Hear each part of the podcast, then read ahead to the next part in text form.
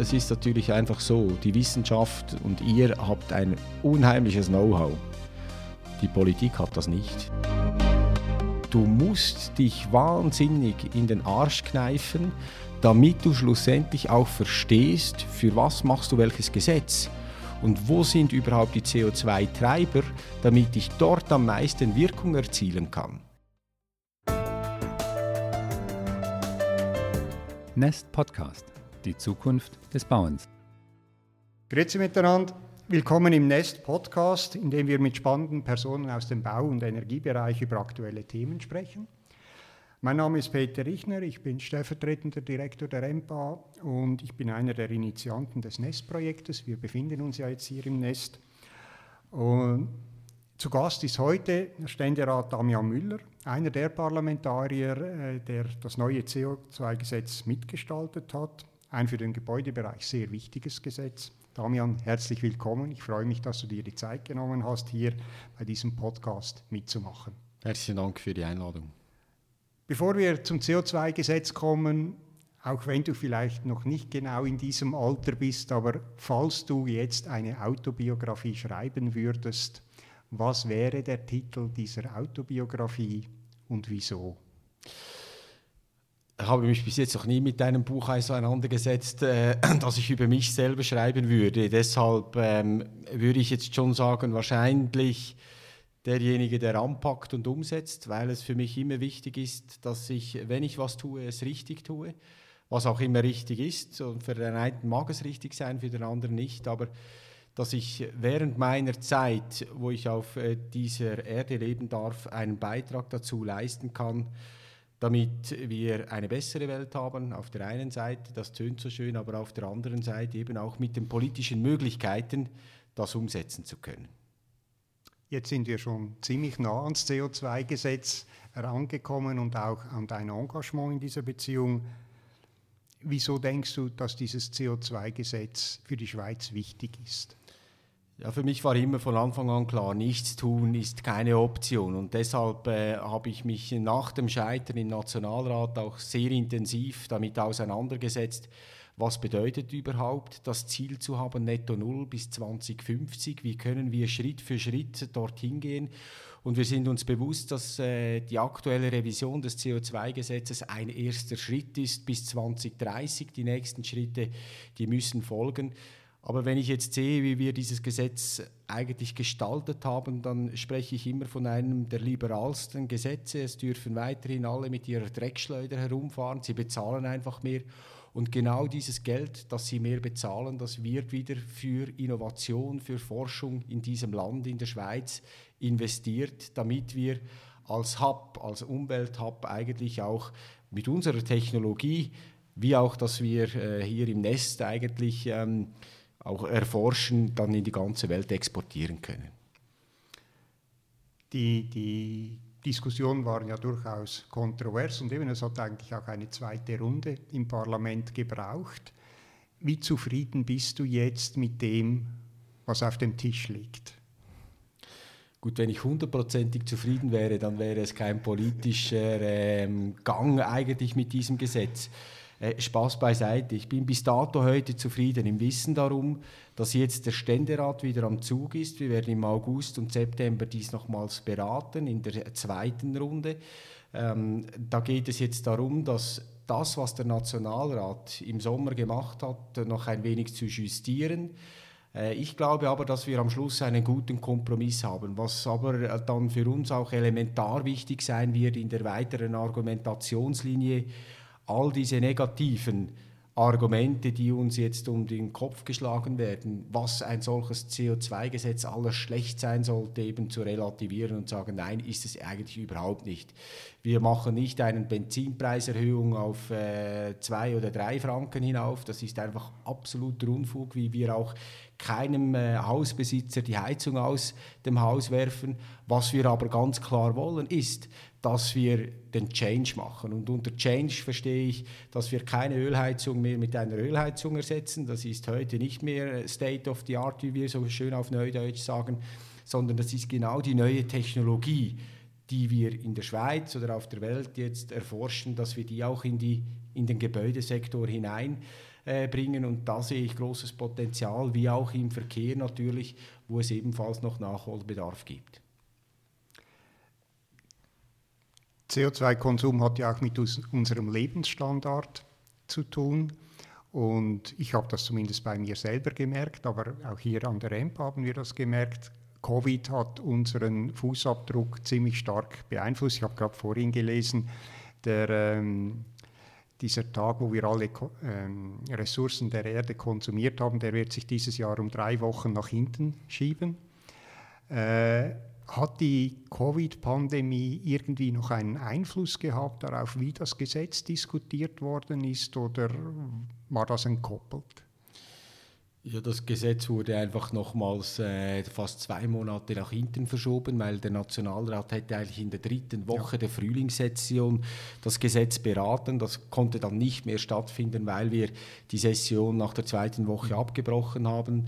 Ähm, dann wurde es Sommer und jetzt kommen wir im Ständerat, wie gesagt, im September dazu. Aber ich glaube, es hat sich auch gezeigt, diese Covid-Krise, wenn ich dem so sagen darf, dass man einfach auch bewusster durch das Leben gegangen ist. Und man hat auch gesehen, in welchem Hamsterrad, dass man eigentlich äh, sonst immer drin ist. Der Verkehr läuft. Es ist auch so, dass wir konsumieren können, was wir wollen. Wir sehen eigentlich, wie der Wohlstand äh, die Schweiz auch in den letzten Jahrzehnten verändert hat.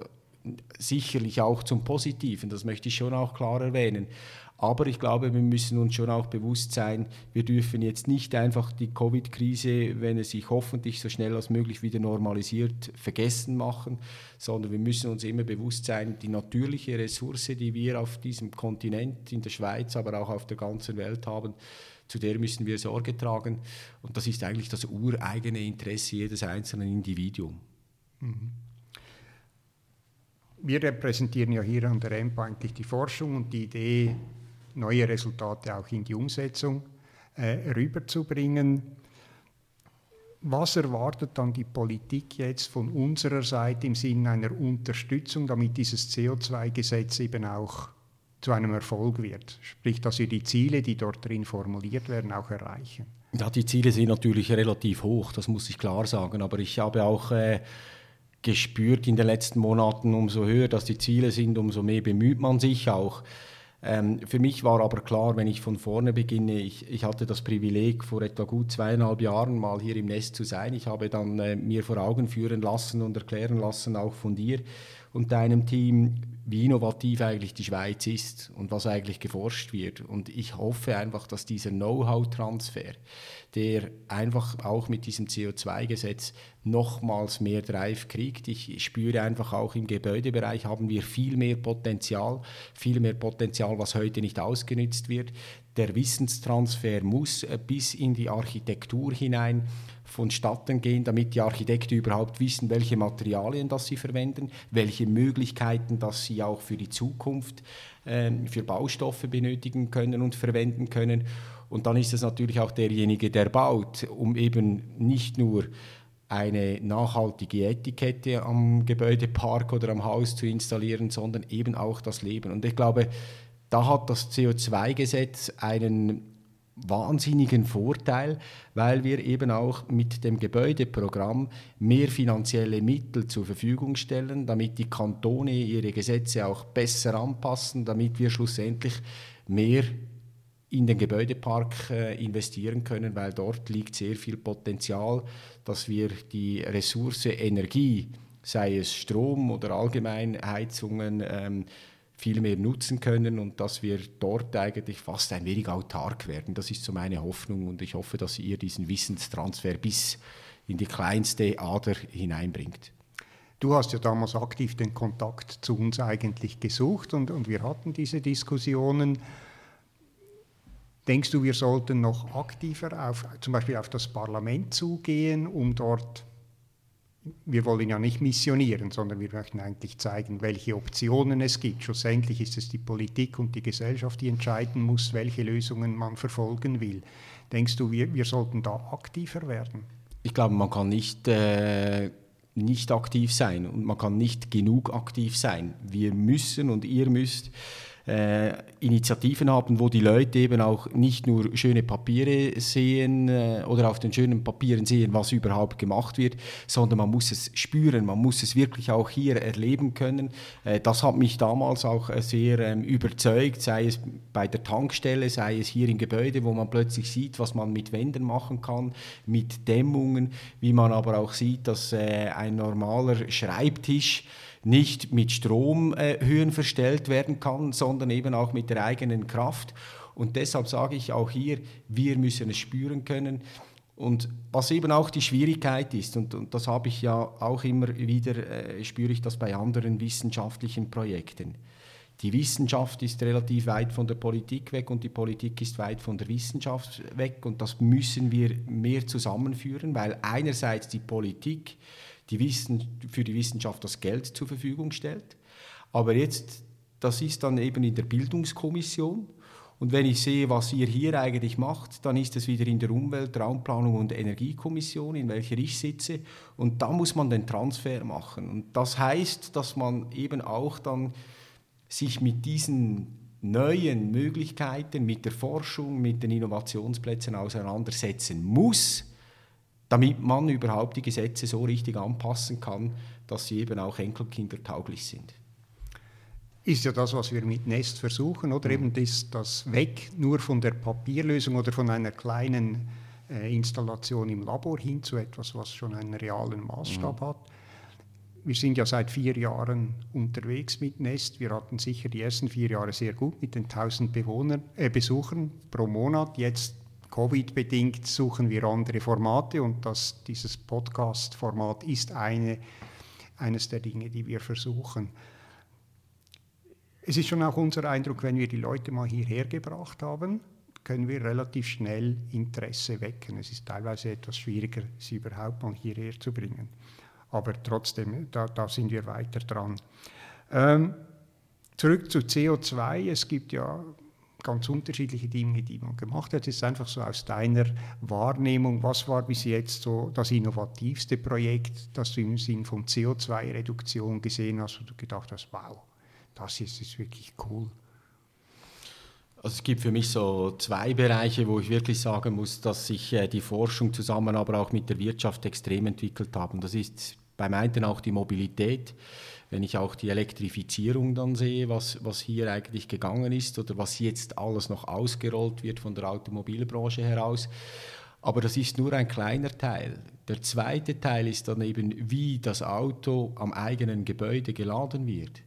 Und dann geht es einen Schritt weiter, dass eben diese Autobatterie mit der Intelligenz des Hauses miteinander verbunden ist und dass man gegenseitig gewisse Produkte verbinden kann. Also das heißt der Ofen, der Kochherd, äh, die Spülmaschine, aber dann eben auch das Elektroauto, damit eben das gesamte Management miteinander funktioniert. Das, das hat mich extrem beeindruckt, weil äh, wenn man vom Lande kommt, wie ich das bin, dann sieht man plötzlich, dass eben die Welt auch noch etwas anders ist und äh, als äh, Stromersohn sage ich immer, weil meine Eltern eine Elektrofirma gehabt haben, habe ich das immer am Rande mitbekommen. Aber wenn ich sehe, wie stark das sich das entwickelt hat, dann äh, war das für mich eigentlich ein weiterer Meilenstein.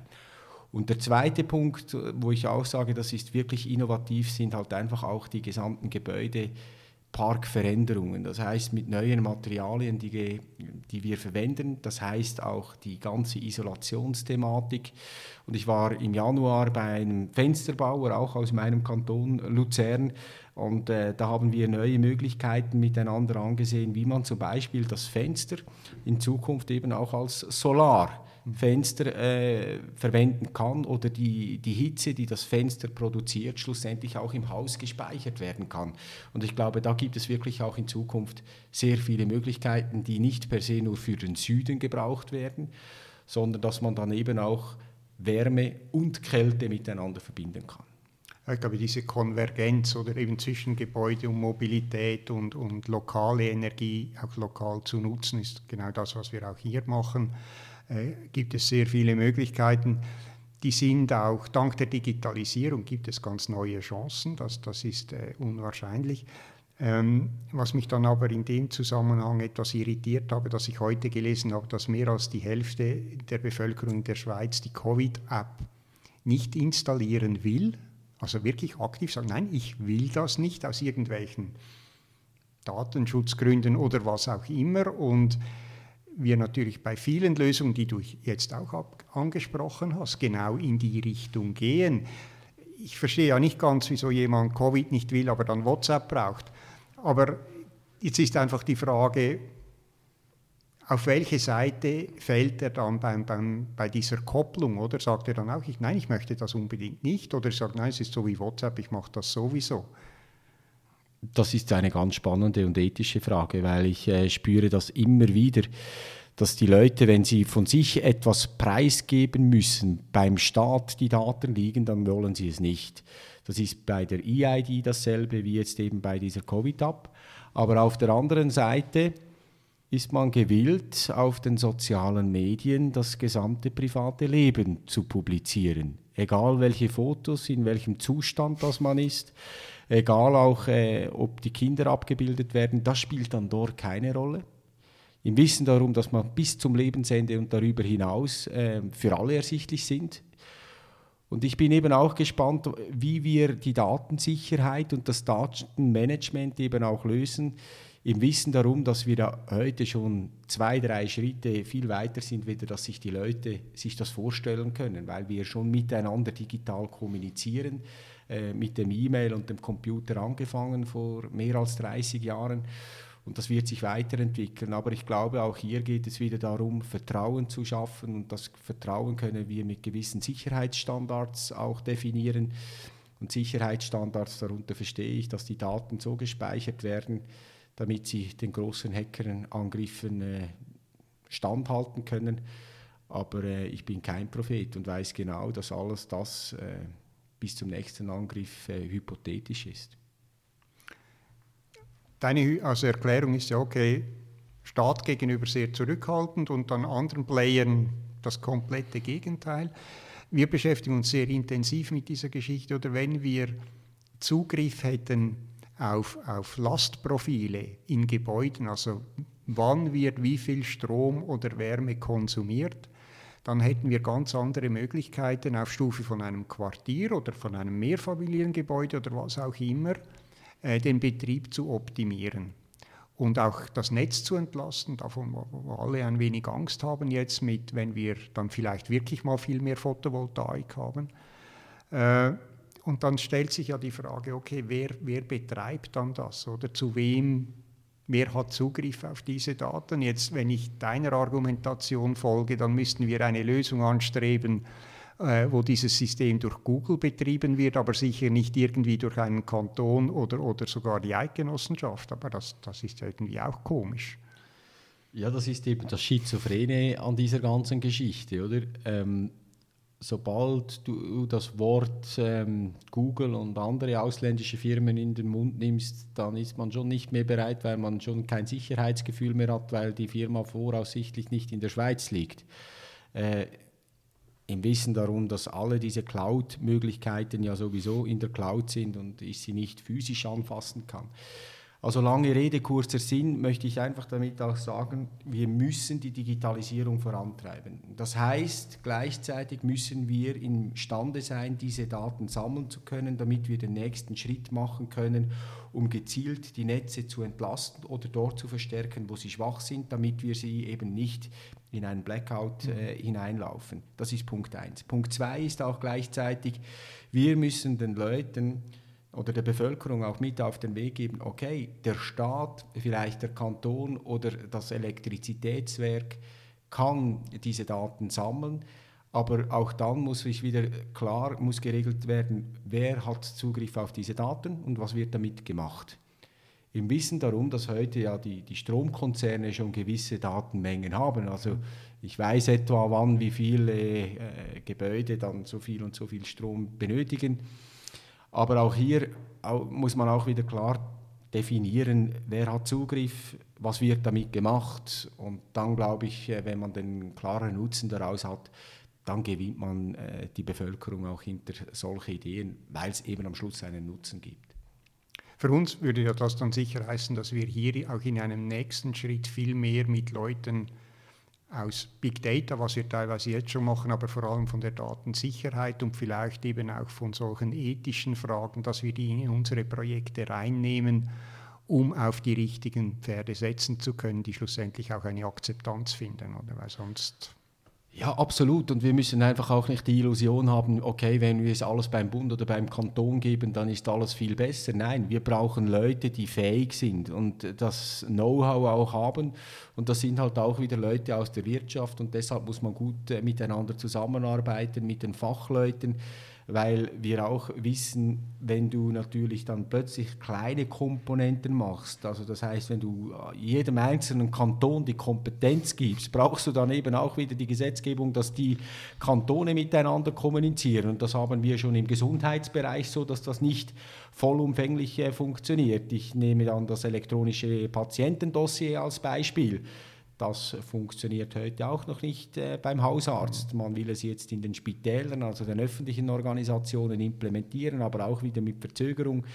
Und das schwebt mir natürlich schon vor, dass wir das auch im Gebäudebereich machen können, weil wir dann eben einen effektiven Nutzen haben. Dann können wir über Quartierstrom, über Quartiernetze sprechen, über Mehrwerte und dann eben auch gezielt die Solaranlagen, jetzt als Beispiel Solar, dort platzieren, wo sie dann eben auch am, am kleinsten die Strecke haben, wo sie dann auch am meisten Nutzen bringen, die Energie.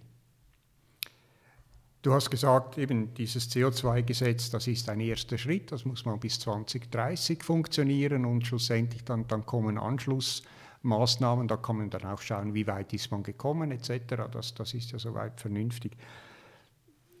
Was wir in der Diskussion so ein wenig als seltsam wahrgenommen haben, ist, dass je nachdem, wo CO2 emittiert wird, also sprich aus einer Ölheizung, aus einem Benzinmotor oder aus einem Düsenflugzeug, obwohl die alle eigentlich klimatechnisch dieselbe Wirkung haben, dass sie politisch anders behandelt werden. Das heißt, CO2 ist nicht eine Währung, sondern es ist äh, so, kommt ganz darauf an, wo es herkommt. Siehst du eine Entwicklung, dass sich das irgendwann mal als ein, eine Größe etablieren kann? Ich würde es mir wünschen, weil dann würde man auch viel neutraler und unverkrampfter an die Thematik herangehen. Weil wir uns einfach auch bewusst sein müssen, wenn wir von der Mobilität sprechen, gehen wir heute immer davon aus, dass es nur die Autos sind, die CO2 brauchen. Äh, wenn wir aber den öffentlichen Verkehr anschauen, dann nehmen wir das schon wieder äh, weniger wahr, im Wissen darum, dass alle äh, Busse, die in den Bergen oder auf der Landschaft fahren und gleichzeitig auch Solidarität bringen zwischen den Agglomerationen, Städten und der Landschaft, damit die Leute auch miteinander äh, in Kontakt kommen oder man an die Arbeit fahren kann. Das darf man nicht differenzierter äh, anschauen. Auch dort muss es Lösungen im, im, im öffentlichen Verkehr geben oder zum Beispiel bei den Zügen, oder? Ich sage auch immer, das ist, der, der Taktfahrplan ist ja wunderbar. Aber wenn der Taktfahrplan so ausgegliedert ist, dass du eben am Abend ab 8 Uhr bis um 12 Uhr fast keine Passagiere mehr ähm, beförderst, dann brauchst du unheimlich viel Strom, um leere Züge herum zu verschieben. Und da muss man einfach auch die Ehrlichkeit an den Tag nehmen. Oder dasselbe ist im Gebäudebereich. Ähm, auch da sieht man dann wieder, okay, es betrifft den Einzelnen halt mehr, vielleicht mehr, weil man eben das CO2 nicht eins zu eins sieht. Es hat nicht eine andere Farbe. Oder es ist nicht irgendein Kieswerk wo du dann das Kies oder den Stein abbauen kannst und du siehst nachher das Kies. Ähm, es ist einfach imaginär in dem Sinn, wo man nicht sehen kann, kann ich jetzt das CO2 herausnehmen. Ich, es gibt verschiedene Möglichkeiten, aber auch da muss man einfach unverkrampfter dahin gehen, weil es schlussendlich eben auch für, für uns zum Leben und für die Natur natürlich eminent ist, die CO2-Reduktion voranzutreiben.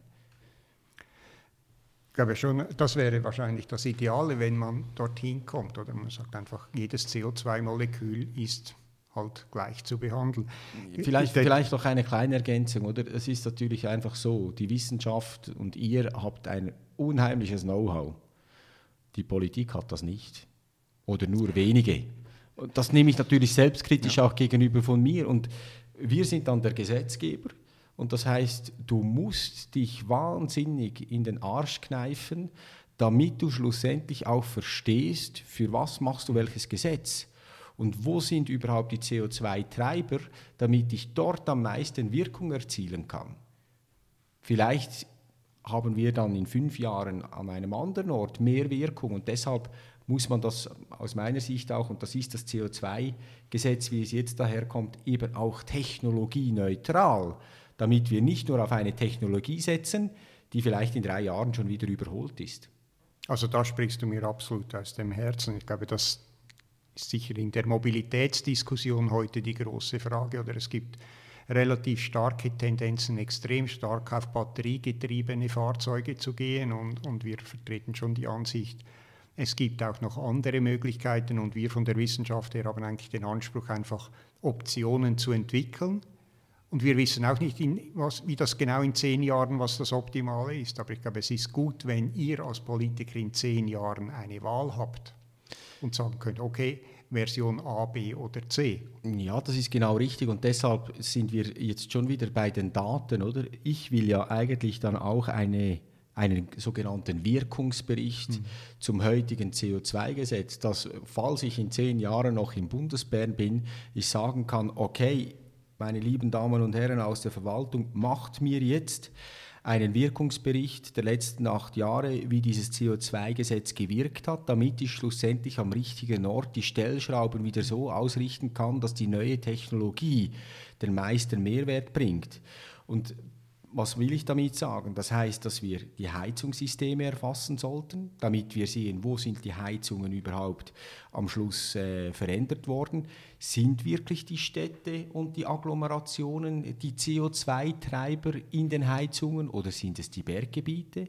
Oder sind es eben nicht die Berggebiete, sondern die Agglomerationen, weil man dort mit dem verdichteten Bauen und, und den Seespiegel zum Beispiel vielleicht nicht in die Tiefe gehen kann, wo man keine Erdsondenwärmung machen kann und dann hat man den Nachbar aber bei einer anderen Heizungstechnologie äh, dann plötzlich äh, einen Lärmpegel, der nicht gut genug ist. Also hier muss man dann eben die Wirkung sehen und dann schauen wieder mit der Wissenschaft, welche neuen Technologien gibt es, wo wir am meisten Wirkung dann erzielen können. Und das wäre eigentlich schon mein Wunsch für die Zukunft und ein bisschen äh, open-minded zu sein. Ja.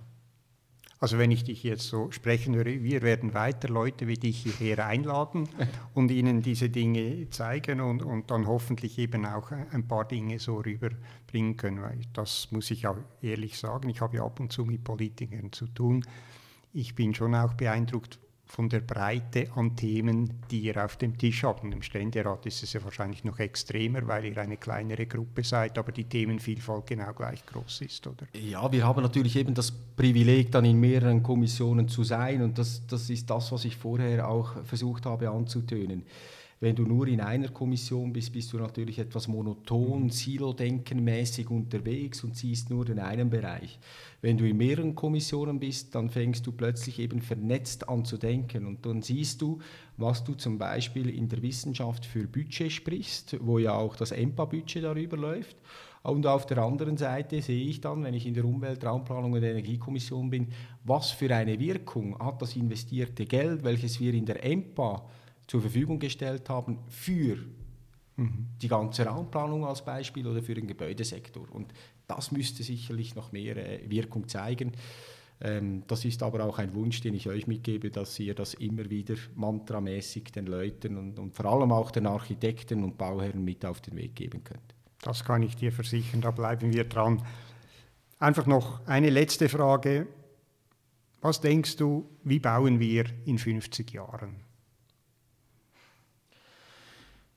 Das habe ich mir ganz ehrlich gesagt letzte Woche mal überlegt, als ich so ein kleines Brainstorming mit äh, zwei, drei anderen Leuten gemacht habe. Und wir haben gesagt, ist es wirklich noch möglich, in 50 Jahren mit einer 10 oder, oder 12 Millionen Schweiz in die Höhe zu bauen? Oder bauen wir in Zukunft in die Tiefe? Und falls wir in die Tiefe bauen, ähm, wem gehört dieser Grund? Ähm, ist die Schweiz geeignet für in die Tiefe zu bauen oder nicht. Ich glaube, es gibt ganz neue Wohnformen in Zukunft ähm, auf der einen Seite Und auf der anderen Seite hoffe ich zumindest, dass es nicht 50 Jahre geht, bis wir eine angemessene und verträgliche, verdichtete Bauweise haben. Weil ich glaube, wir sind hier zum Teil auch noch in der Schweiz am Anfang, wenn ich die Dörfer sehe, wo man verdichtet bauen will, aber natürlich dann nur auf äh, drei oder vier Etagen. Man könnte auch etwas höher gehen, das müssen nicht Wolkenkratzer sein aber dann trotzdem auch noch ein wenig Privatsphäre hat. Aber das hat auch wieder architektonisch natürlich damit zu tun und dann muss es ins Landschaftsbild passen, es muss verträglich sein mit dem äh, Ortschaftsbild und dem Landschaftsschutz natürlich auch.